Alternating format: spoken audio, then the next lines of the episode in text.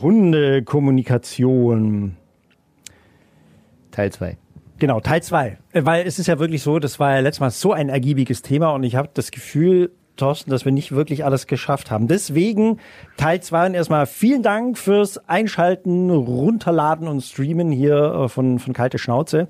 Ich bin der Felix aus der Gute Laune Morning Show und Thorsten Behle, Hundetrainer von Stressfrei Hund und Mensch, ist auch wieder hier. Jo, hallo.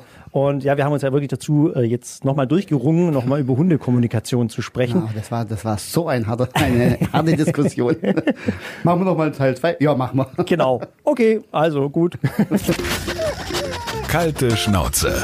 Der Hunde-Podcast bei Donau 3 FM. Ähm, letztes Mal haben wir ja aufgehört mit der Buchempfehlung von dir. Ich habe sie noch hinten hingehängt.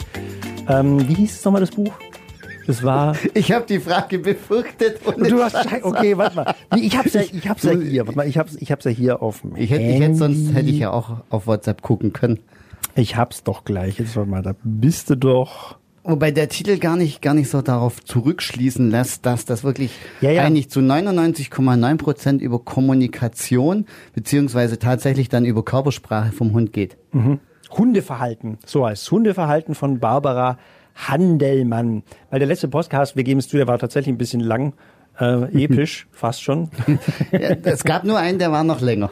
Das war auf dem Weihnachtsmarkt, da haben wir die Stunde geknackt. Ja, stimmt. Yay! Ähm, aber das eben gleich mal als Einstieg. Wir hatten letztes Mal, ähm, oh Gott, mit was hatten wir denn alles, äh, was haben wir alles gesprochen? Über ganz viel mit, mit Körpersprache. Also es war, war viel dein, dein Schwanzwedeln? Genau. Mein, ja, aber das ist ja auch der Klassiker. Ich wollte gerade sagen, das ist der typische Klassiker. Äh, dann hattest du noch diesen Einwurf mit den Videoren stehen. Genau war noch, war noch ganz wichtig, Haare, Piloerektion. Die Piloerektion, genau. Die war, also das war mein persönliches Highlight, glaube ich, aus dem ja, Podcast. Außer, noch, was, was bei vielen Leuten hängen geblieben ist, war die Amplitude. das Ding, über das wir gerne sprechen, aber keine Ahnung haben. Genau. Hauptsache, wir warfen mit Fremdwörtern um uns. ähm, ich glaube auch ein Fall, wo wir gleich vielleicht direkt in Hundekommunikation übergehen können, äh, war erst jetzt diese Woche eigentlich eine ganz, ganz heftige Meldung. Ich weiß nicht, ob du es mitbekommen hast mit diesem Bernhardiner, der den Jungen gebissen hat in, im äh, Landkreis Neu-Ulm. Also ich äh, hab's, ich hab's bei euch tatsächlich auf der Seite, aber nur so das Bild und das war ein Berner Senn. Das Bild? Ich weiß, ein Berner Senn. Also das Bild war ein Berner Senn. Ich habe den Text nicht gelesen. Aber die Bernhardiner äh, gehören doch auch zu den Sennenhunden. Ja, äh, und haben auch Locken. Jetzt mal. Äh, auf jeden Fall, da wurde ein Junge ähm, gebissen von einem Bernardiner. Also der, der Junge wollte die Familie besuchen. Man kannte, er kannte den Hund anscheinend auch schon länger. Äh, macht das Gartentürchen auf und der Hund fällt über ihn her. Was ist da in der Kommunikation schiefgelaufen? Oder war es überhaupt Kommunikation? Äh, das ist jetzt die große Frage, weil wie gesagt, äh, wenn du nicht dabei bist, kannst du ganz viele Mutmaßungen treffen. Hm. Aber du hast keinen Plan. Ähm, ich kann mal so eine ganz blöde Geschichte jetzt von mir nur als als Vergleich, wo, wo dann auch kommunikationsmäßig so jetzt eigentlich nicht viel schiefgelaufen ist.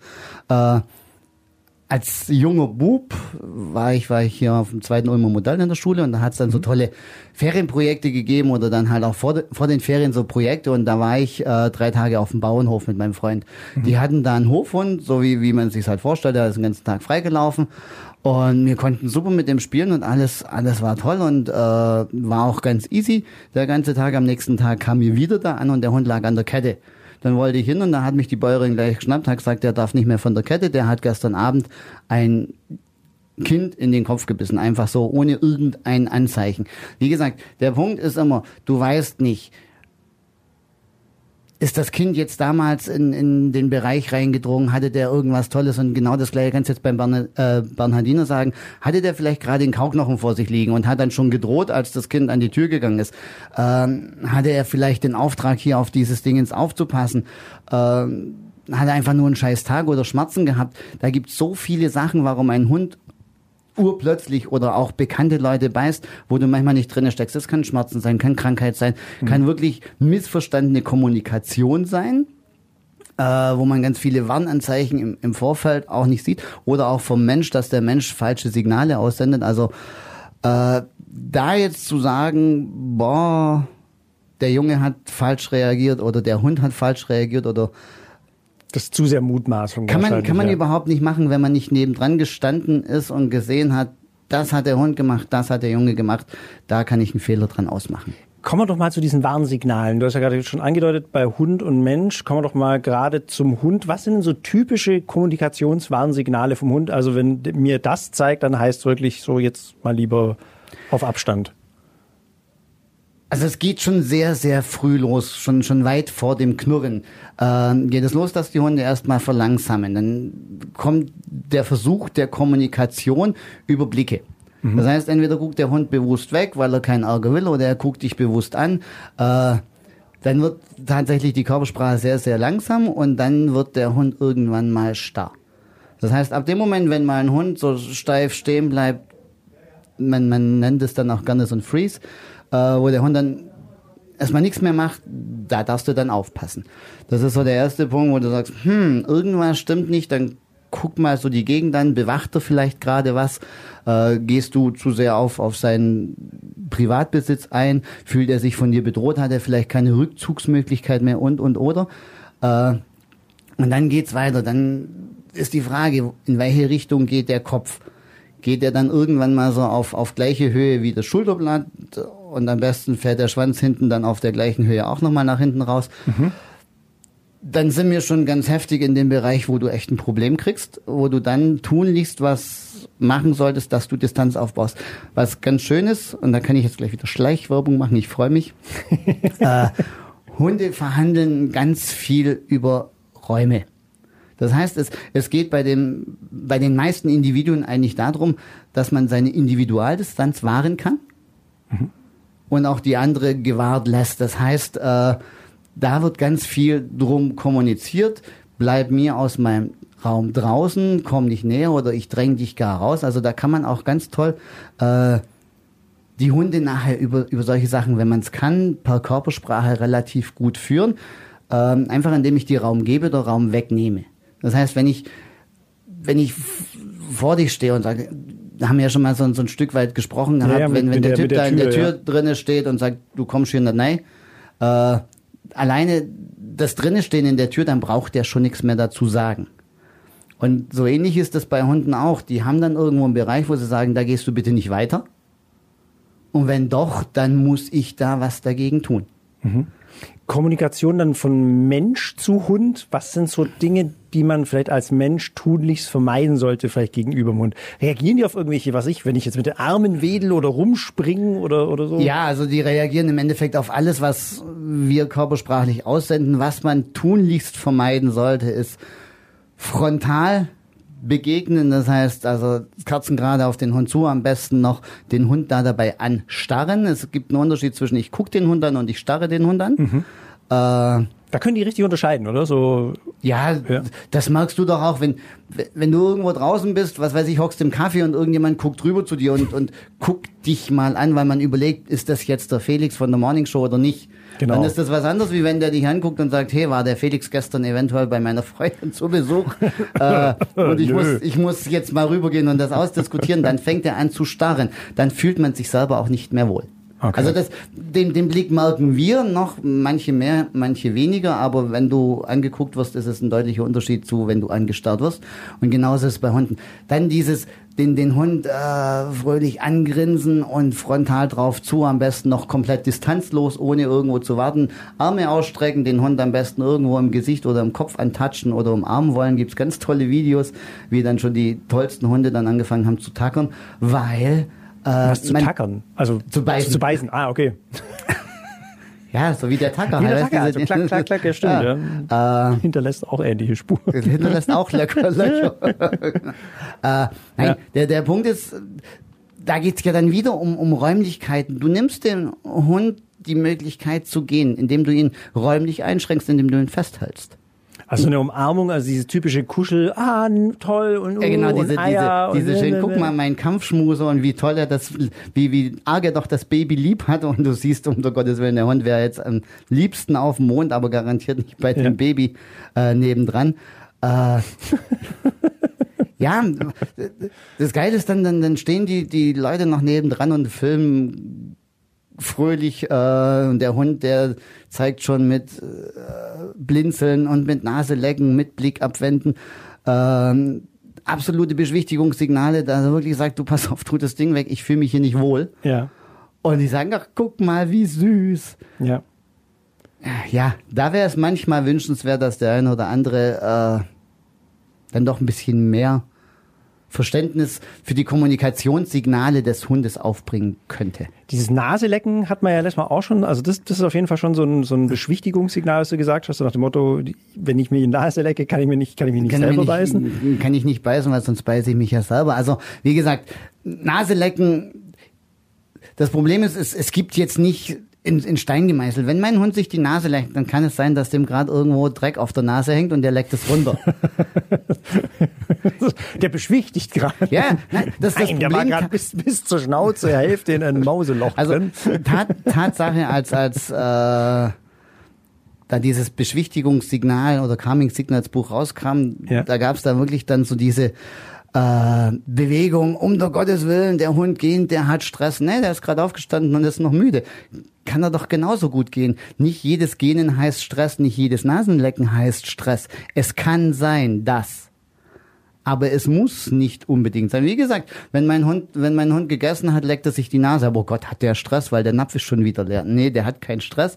Der hat wahrscheinlich noch irgendwo so einen Fleischbobbel auf der Nase hängen, was er sich, was halt. er sich dann vollends runter, was er sich dann halt vollends runterleckt, so wie sich manche Menschen nach dem Essen den Mund äh, abwischen müssen. Ja. Aber dieses äh, ähm, Gähnen aus Verlegenheit gibt es tatsächlich bei Ja, Hunden. ja, Lorenz, klar. Äh, machen doch wir Menschen auch. Ist dir das noch nie aufgefallen, dass wenn du, wenn du irgendwo da Ich arbeite in der Morning Show, ich gähne nie. Du gehst.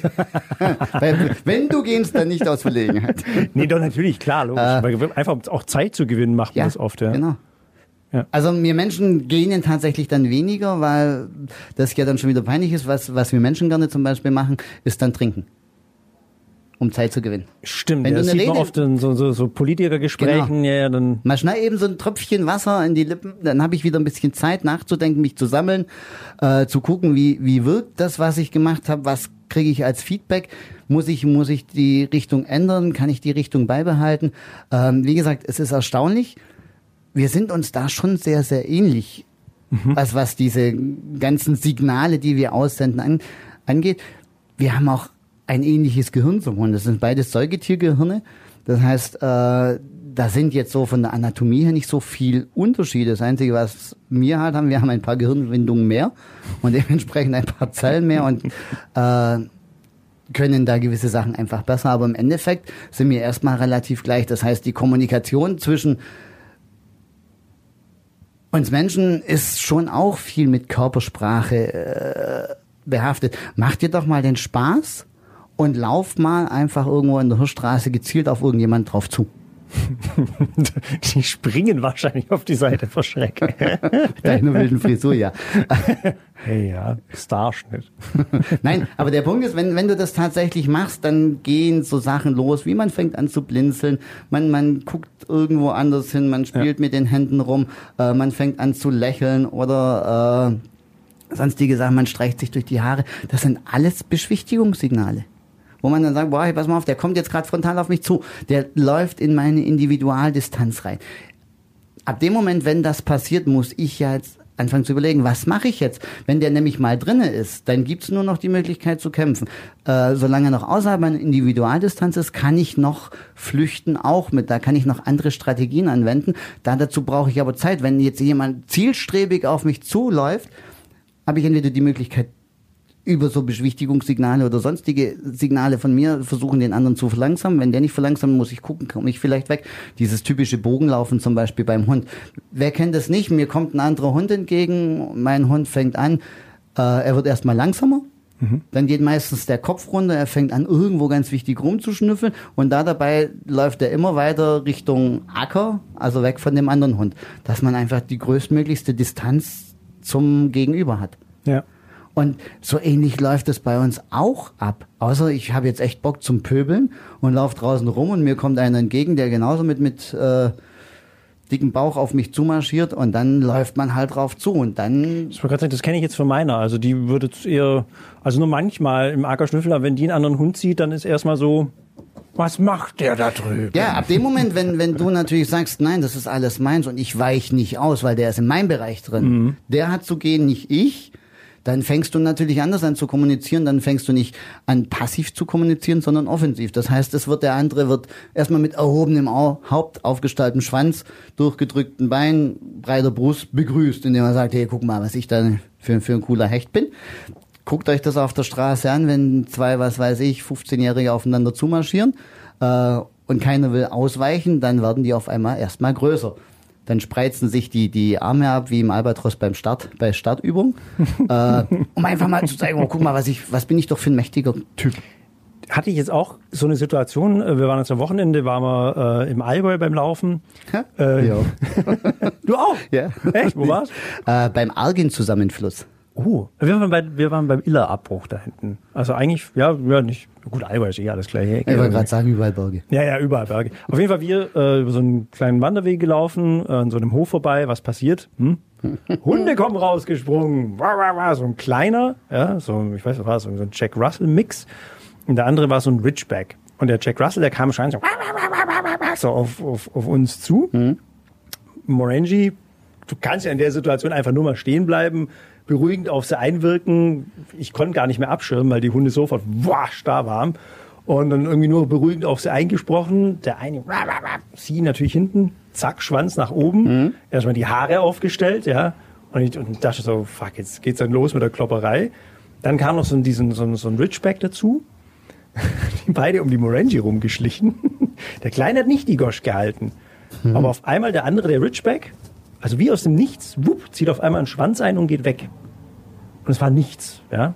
Der Kleine hat sich dann auch noch mal so kurz überlegt und ist dann, ist dann wieder gegangen, ja. Kam aber dann wieder, hat wieder rumgegoscht, aber es kam zum Glück zu keiner Eskalation. Da war ich mega stolz auf sie, muss ich echt sagen. Jahrelanges Training. ähm, aber warum hat der eine dann auf einmal den Schwanz eingezogen? Und du hast also wirklich, also du hast kein Geräusch gehört oder so. Ich habe nur gesehen, wie meine halt auf einmal Morangi so hinten den Kamm aufgestellt und, und der Schwanz nach oben und die haben dann so aneinander rumgeschnuffelt. Die schnuffelte nur an ihr rum und dann auf einmal waren sie weg. Der Punkt ist ja, es ist immer die Frage der Wichtigkeit. Hunde, Hunde sind jetzt keine Prügler per se. Also wir haben jetzt hier nicht lauter Hooligan-Hunde, die sagen, boah, endlich Samstagnachmittag, wir können uns wieder auf die Ömme hauen. äh, sondern die sind tatsächlich wirklich nur um ihre, ihren eigenen Bereich interessiert. So. Okay. Das heißt, wenn mir einer zu nahe kommt, versuche ich den wegzuhalten. Es ist meistens auch schön laut, da ist dann viel Gebrüll dabei und wenig, wenig Action. Es wird immer dann erst spannend, wenn es leise wird. Ab dem Moment Das hast gilt du, nach wie vor noch, oder? Ja. Also wenn es Also, leise äh, wird, dann hast du ein Problem. wenn es leise Ja. wird, meinst, meinst die Hunde ernst. Dann, du brauchst die Luft zum Kämpfen, da kannst du nicht auch noch rumschreien. Ja. Also wenn, wenn du auch mal irgendwo, was weiß ich, Streitigkeiten anguckst, irgendwo, was weiß ich, zwei Jugendlichen, solange die sich noch anschreien, ist alles gut. Ab dem Moment, wenn es dann ruhiger wird, dann weißt du, dann knallt's. Ist bei allen so, du brauchst die Luft zum Kämpfen, da hast du auch keine Zeit, dir noch irgendwelche Schimpfausdrücke auszudenken oder sonst irgendwas, sondern dann zählt's und dann agierst du und dann agiert auch das alte Gehirn und nicht mehr hier irgendwo äh, der Großhirnrinde und sagt, hey, du pass mal auf, du kannst jetzt noch das und das machen, sondern nee, da macht's Klick, entweder kämpfen oder flüchten. Und wenn ich dann in so einer Diskussion drinne bin, jetzt mit dem Ridgeback und dem Morangi, die haben sich dann angeguckt und die Morangi hat gesagt, so pass mal auf, ich weiche hier aber nicht weg. Nee, das hat sie nicht der, gemacht. Das hast du richtig und der, gemerkt. und der Also Ridgeback so, und der Ridgeback hat gesagt, okay, pass mal auf, mir ist jetzt hier der Bereich hinter mir gar nicht so wichtig, solange du nicht in meinen Garten reinkommst, äh, darfst du wegen mir passieren, rentiert sich für mich nicht zu prügeln. Legen Knochen hin, wird's wieder anders. Im Rangy sowieso. Missbesitz ergreifen Ah, ja. 2020. Also, äh, auch da wieder sind, sind ganz viele Punkte da dafür ausschlaggebend, was passiert als nächstes. Es kommt ja immer auf, auf die Konstellation der Hunde drauf an. Äh, es gibt Hunde, die sind dann sofort dabei, die hauen sich auch gleich auf die, die, die Mütze, die sagen, boah, ich habe schon so viel schlechte Lernerfahrungen machen dürfen, dass wenn ich jetzt stillhalte, nichts mache, äh, dann haut mich der andere und ich habe eigentlich keine Chance, deswegen hau ich als erstes. Vielleicht langt so dieser präventive Erstschlag. Äh, ja, manchmal klappt es tatsächlich. Ja, ja, klar, ja. ich, ich bin, ich hatte mal so einen Pudel-Terrier-Mix äh, aus Griechenland. Das war ein, das war ein sehr, sehr selbstbewusster Hund. Und ich bin mit dem spazieren gegangen und dann waren da auf einmal zwei freilaufende Schäferhunde, komplett ohne Besitzer, ohne Halsband, ohne alles. Und ich denke schon, boah, scheiße. Äh, bin dann über die Hauptstraße geflüchtet und dann kam auch nur noch einer hinterher. Ach, und, dann, trotzdem, und dann ja. dachte ich, gut, wenigstens nur noch einer. Ja. Äh, das geht dann noch so halbwegs. Und der kam dann immer näher, hat sich in Pose geworfen und meiner hat sich auch in Pose geworfen. Äh, und dann standen die voreinander und was macht mein kleiner blöder Terrier? Der springt dem Schäferhund ins Gesicht, beißt ihm ordentlich in die Nase rein. Der Schäferhund zog Wow. zurück. In dem Moment habe ich meine Chance ergriffen, habe den Schäferhund angeschrien und gesagt, verpiss dich. Der Hund war so perplex, der ist umgedreht gesagt, okay, mit den zwei Verrückten will ich nichts zu tun haben, ich gehe dann mal besser nach Hause. Der war tatsächlich weg. Äh, wie gesagt, mein Pudel Terrier Mix war halt relativ äh, selbstbewusst und er hat gesagt, wenn, wenn man nicht freiwillig geht, ich bringe die dann schon dazu. Der war auch so in Bernstadt auf der Hundefreilaufwiese, so der Chef, der hat auch zu einem Hoverwatsch mal gesagt, du spielst nicht mit. Der saß die ganze Zeit in der Ecke. Der, jedes Mal, wenn der, wenn der versucht hat, irgendwo aufzustehen und, und Ja. seinen Platz zu verlassen, wurde er kurz mal von meinem angeknurrt und der hat dann gesagt, dann bleib ich lieber sitzen, wer weiß. Äh, Kleine Griechen sind gefährlich. Ja, ja. Meine ja auch. Was, was ist mit diesem Griechenland? Ich weiß nicht. Ich weiß nicht. Wahrscheinlich, weil wir haben hier zu wenig Sonne, da sind die einfach unentspannt. Wahrscheinlich. Ja, deswegen liegt den ganzen Tag auf dem Balkon. Deswegen um einfach ein bisschen, Brutzel, bisschen Vitamin D Einschuss. Ähm, Äh, ja. nee, wie gesagt, der, der, der Punkt ist, man, man kloppt sich normalerweise nur, wenn es wichtig ist. Mhm. Immer schon so gewesen. Äh, du hast nicht irgendwo so diesen, diesen Drang dazu, dich zu beweisen. Gibt's auch, dass die Hunde, aber das sind dann wieder diese Sachen, wo es halt recht laut zur Sache geht, äh, wo man ein bisschen lautstark diskutiert wird und dann gehen die Hunde aneinander hoch und dann ist viel Geschrei und viel Zähne sichtbar und da fliegt alles Mögliche, ab und zu auch ein paar Haare und dann gehen die Hunde wieder auseinander und im Endeffekt war gar nichts. Wenn es ganz dumm läuft, dann hat der eine vielleicht ein bisschen so, so einen kleinen Cut im Ohr drinne, weil, weil er Schlattohren hat, die dann irgendwo im Weg rumhängen und ansonsten passiert da nichts. Also diese Ernstbeißereien, auch wirklich gezielt mit Beschädigungsabsicht, äh, da hat man davor dann tatsächlich irgendwo viele, viele Anzeichen übersehen, dass es jetzt gleich knallt. Ähm, oder aber man hat zum Teil dann halt auch wirklich das Pech, auf einen Hund zu treffen, äh, der das komplett falsch gelernt hat. Also der oder Aber der die haben das dann wirklich falsch gelernt. Also ja, das war, also, äh, entweder wurden die auch drauf trainiert, weil wie gesagt, äh, es soll wohl immer noch, das wäre mal ein spannender Podcast, soll wohl tatsächlich auch in Deutschland noch immer noch illegale Hundekämpfe geben. ich, ich weiß von keinen, aber Ich habe ich hab tatsächlich schon, schon das eine oder andere gehört. Echt, äh, oder? Ja. Äh, oh ja, das, das sollten wir machen. Wir machen da das, das gute Idee. Wir merken uns das jetzt in unseren löchrigen Gehirnen genau. mit den mehr Hirnwindungen. Nein, das, das wäre tatsächlich mal, Ja. mal eine spannende Sache. Und das Problem ist halt, äh, ob, ob ich jetzt Hundekämpfe mache oder dass es da dann immer noch Leute gibt, die dann den Hund als Statussymbol brauchen.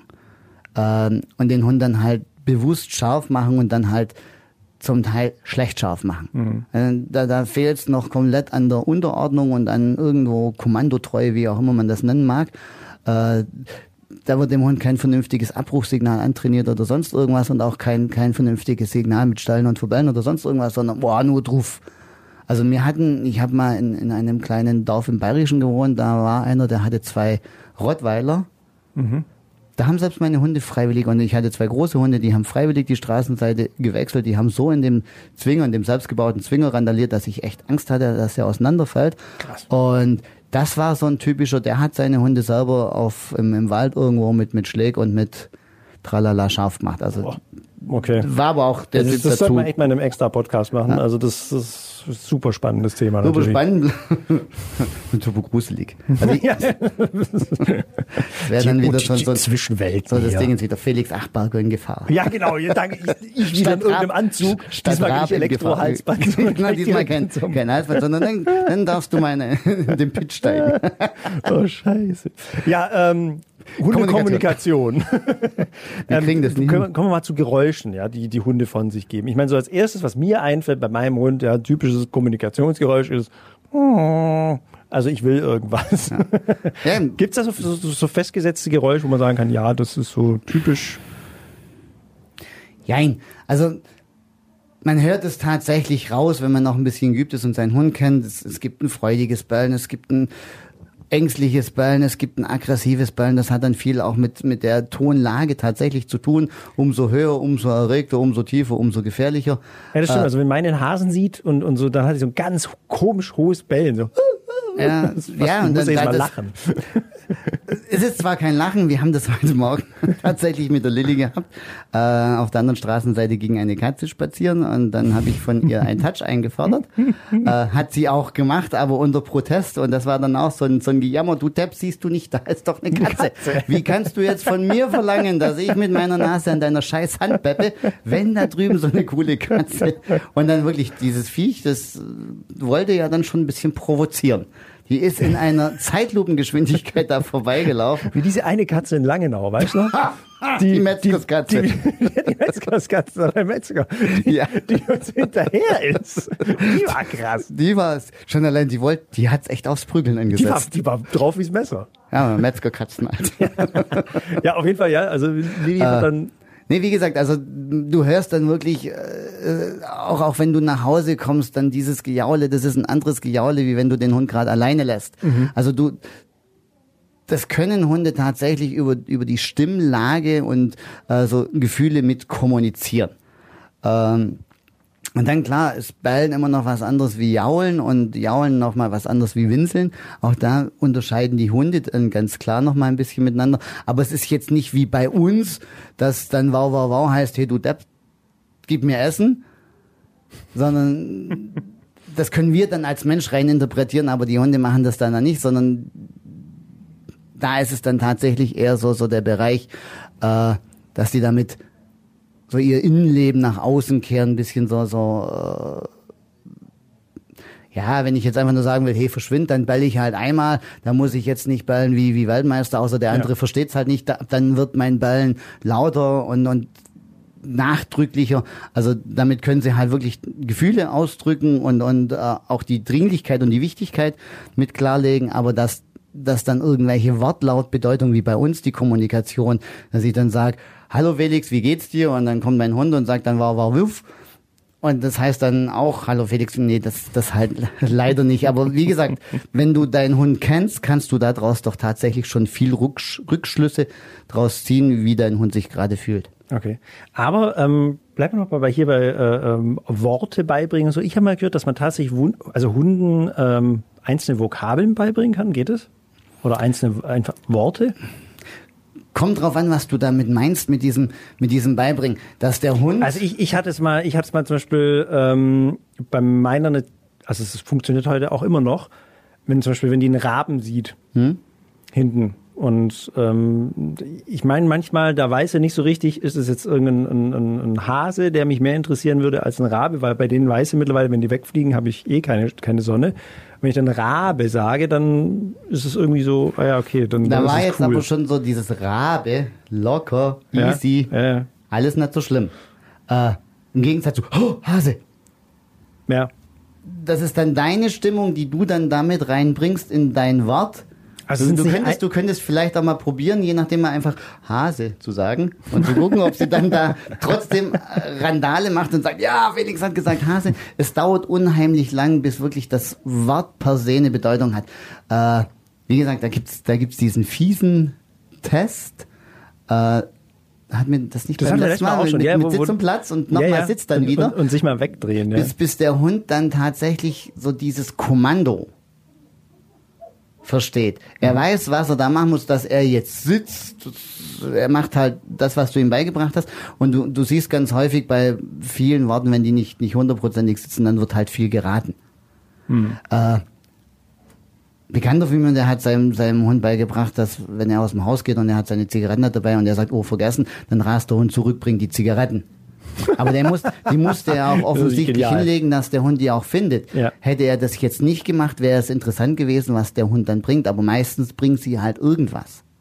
Also wenn dann keine Zigaretten da sind, vergessen heißt, irgendwas fehlt, also bringe ich dann den Schlüssel oder bringe ich einen Handschuh oder was weiß ich, der Hausschuh, keine Ahnung. ähm, bis der Hund wirklich tatsächlich weiß, mein Mensch meint Zigaretten, aber man hat andersrum wiederum diese, diesen tollen, ich glaube ein Border Collie war es, der weiß der Henker, wie viel Spielzeuge auseinanderhalten konnte.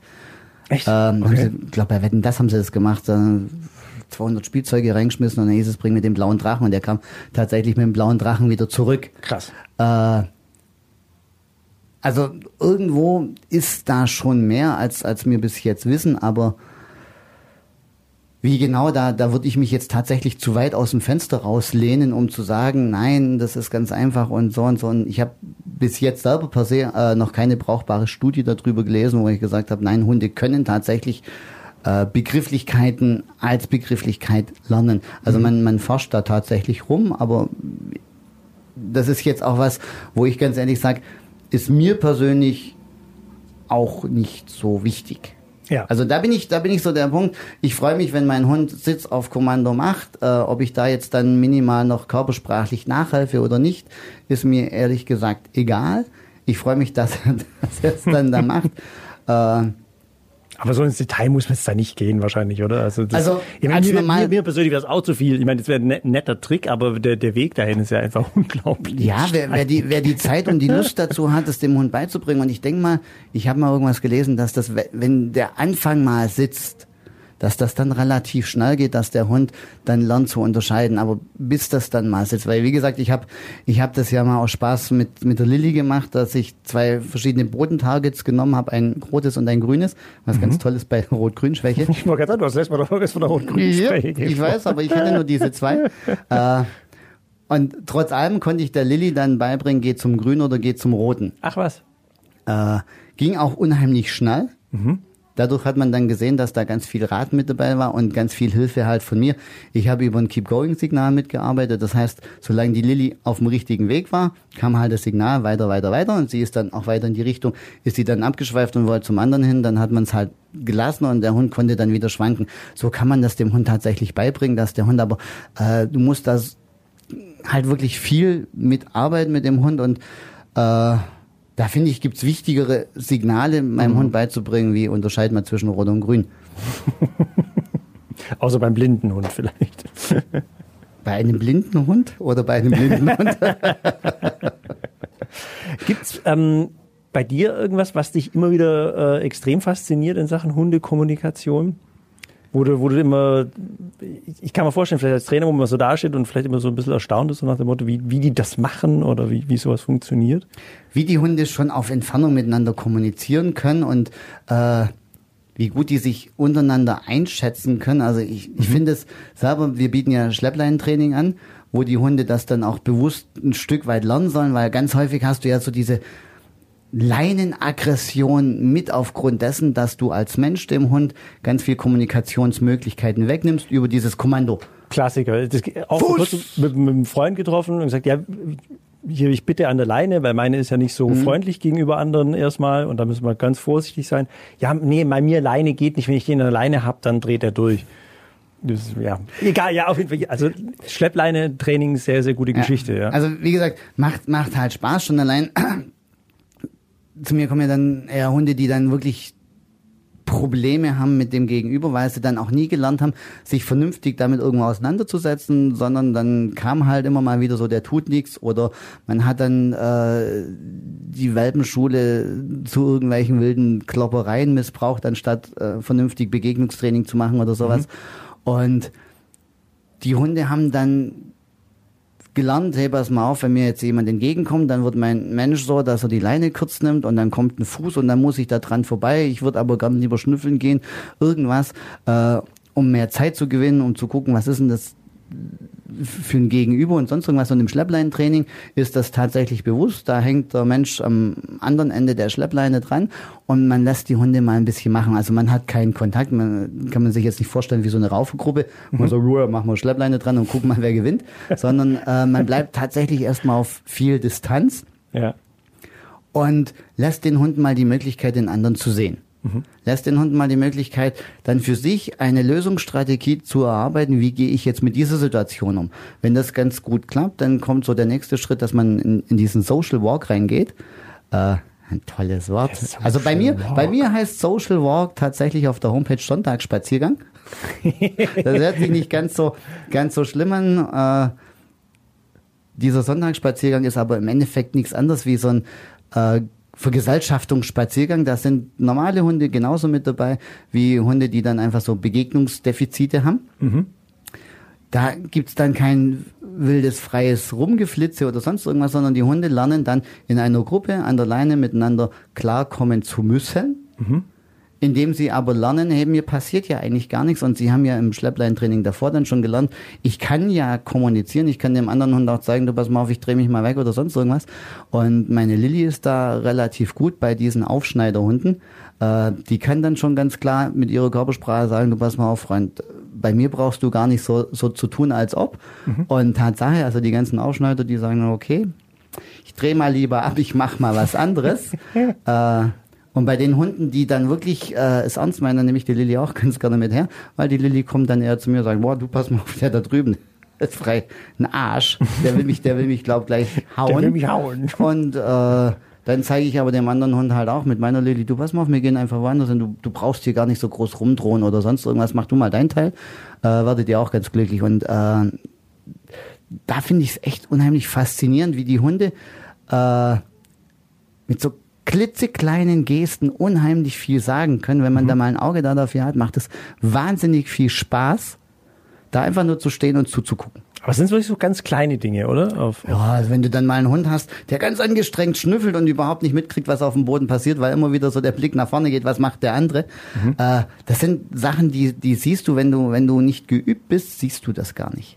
Oder auch dieses Verlangsamen, so dieses, dieses, ich laufe und auf einmal, oh, dann, dann wird man nur so, so einen, halben Schritt, Viertelschritt langsamer um zu sagen, ich muss mal wieder gucken oder dieses leichte Abdrehen. Also das sind wirklich äh, kleinste Gesten, die sowohl dem eigenen Hund dann ganz gut tun, wie aber auch äh, dem anderen Hund ganz klar was signalisieren, so dass es dann eigentlich vielfach sehr, sehr, sehr ruhig bleibt bei diesem Schleppleintraining. Ab und zu wird mal eine Distanz unterschritten, das merkt man, die merkt man sich dann auch, da wird mal kurz geballt. Ähm, aber im Großen und Ganzen finden die Hunde das eigentlich auch relativ entspannt. Und es ist schön zu sehen, wie, wie du dann merkst, wie die Hunde, dadurch, dass sie wieder miteinander kommunizieren dürfen, im Allgemeinen deutlich ruhiger werden. Vor allem, weil es dann immer so Situationen gibt von Thorsten, die muss eingebaut werden, dann heißt es immer, jetzt wird's spannend. da weiß man ganz genau, oh, jetzt, ja, jetzt liegt ein bisschen Spannung in der Luft. Ja. Sehr gut. Ähm, ja, also äh, guter Tipp vielleicht, also achtet mal wirklich mehr auf eure Hunde, vielleicht auf so die kleinen Dinge. Lernt euren Hund besser kennen, kann man das vielleicht auch sagen, oder? Um, um in der Kommunikation besser miteinander zurechtzukommen. Nicht nur sein Hund, sondern es ist dann auch vielfach, dass, dass wir Menschen verlernt haben zu merken, wie wir eigentlich äh, drauf sind. Ja. Das sind, das sind so die, die, die Kleinigkeiten, die macht man mittlerweile, das hat man sich auch so angewöhnt, das, das macht man dann so unbewusst. Äh, man sieht einen anderen Hund, das erste, was man macht, man macht, packt die Leine eng. Ganz wichtig, ich muss meinen Hund unter Kontrolle haben oder sowas. Äh, man fällt in sich zusammen, man kriegt große Augen, man, man fängt dann selber an, nervös zu werden. Äh, das kann man ein Stück weit ein bisschen steuern, dass man, dass man da selber dran, dran arbeitet. Wie gesagt, äh, das ist ja mit der Grund, warum ich auch meine Frau mit zu mir ins Training geholt habe. Die hilft dann dem Halter äh, in solchen Situationen gelassener umzugehen, ein bisschen mehr auf seine Körpersprache zu achten. Äh, und klar, funktioniert es nur, wenn es ein gemeinsames Bild ist. Das heißt, der Hund muss mich ja kennenlernen mit meiner Körpersprache und gleichzeitig muss ich ja dann auch wissen, wie reagiert mein Hund darauf und was gibt er mir zurück und was, was hat er für eine Körpersprache. Also das ist schon ein großes Ganzes, ähm, wo ich dann auch immer nett finde, wenn es, ich mache es ja selber, ich habe jetzt so einen Kurs angeboten mit äh, den Hund führen mittels Körpersprache. Fängt jetzt Mitte, Mitte Juni an. Das ist aber nur ein klitzekleiner Baustein von vielen, äh, die man braucht, um wirklich vernünftig mit seinem Hund kommunizieren zu können. Äh, und auch das ist allein schon schon dieses, wie, wie setze ich meinen Körper als Kommunikationsmittel ein, ist schon mal ganz schwer. Und dann darauf noch zu achten, was, was gibt mir mein Hund dann als Feedback, äh, ist eine ganz spannende Sache. Und da denke ich, gibt's auch für den einen oder anderen wirklich so ein Aha-Erlebnis, wo man dann sagt, oh, so habe ich das noch nie gesehen. Ja. Und vielleicht auch gut, wenn man da jemanden hat, der von, von außen mal reflektiert und sagt, hey, schau dich mal selber an, ja, wie du jetzt gerade reagierst. Finde ich unheimlich wichtig. Ich mache es zum Beispiel auch so, dass, dass ich mich selber öfters mal film um mich anzugucken, wie gehe ich mit meinen. Nein, nicht weil ich. so, alle denken, guck mal, der selbstverliebte Thorsten, wieder da rennt er durch Bernstadt, macht wieder lauter Selfies von sich. Nein, also ich mache es tatsächlich auch nicht so, dass, dass ich mir dann, dann mein, mein Selfie-Stick vor die Nase halte und blöd reingrinse. Äh, da sehe ich nichts von mir, sondern Nee. ich, ich mache, wenn ich jetzt zum Beispiel longiere, Ja. Dann stelle ich mir irgendwo meine Kamera hin und dann longiere ich für mich ganz alleine und dann gucke ich mir nachher den Film an, um zu sehen, wie bewege ich mich eigentlich? Wie eindeutig bin ich für meinen Hund? Was kommt da bei meinem Hund an und wie findet mein Hund das dann? Ähm, da habe ich schon einige, ja, Fehler kann es nicht sagen, aber einige äh, Schnitzer, schwierig, schwierig Schnitzer. Schnitzer, Schnitzer bei mir ausbügeln können Ja.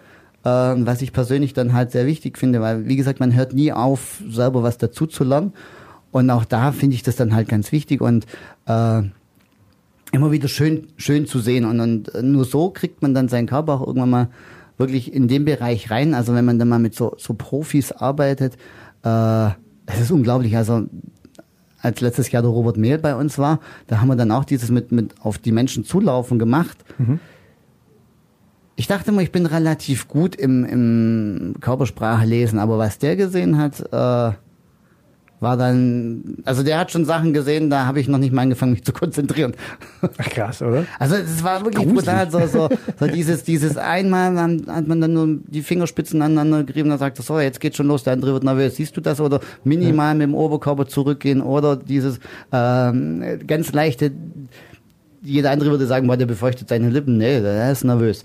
Also war wirklich unheimlich spaßig und äh, das war dann auch mit so ein, so ein Ansporn noch mal mehr, da noch mehr drin zu lernen und lernen zu wollen, weil äh, es ist dann schon auch erstaunlich, wie, wie man dann mit anderen Augen durch die Welt geht.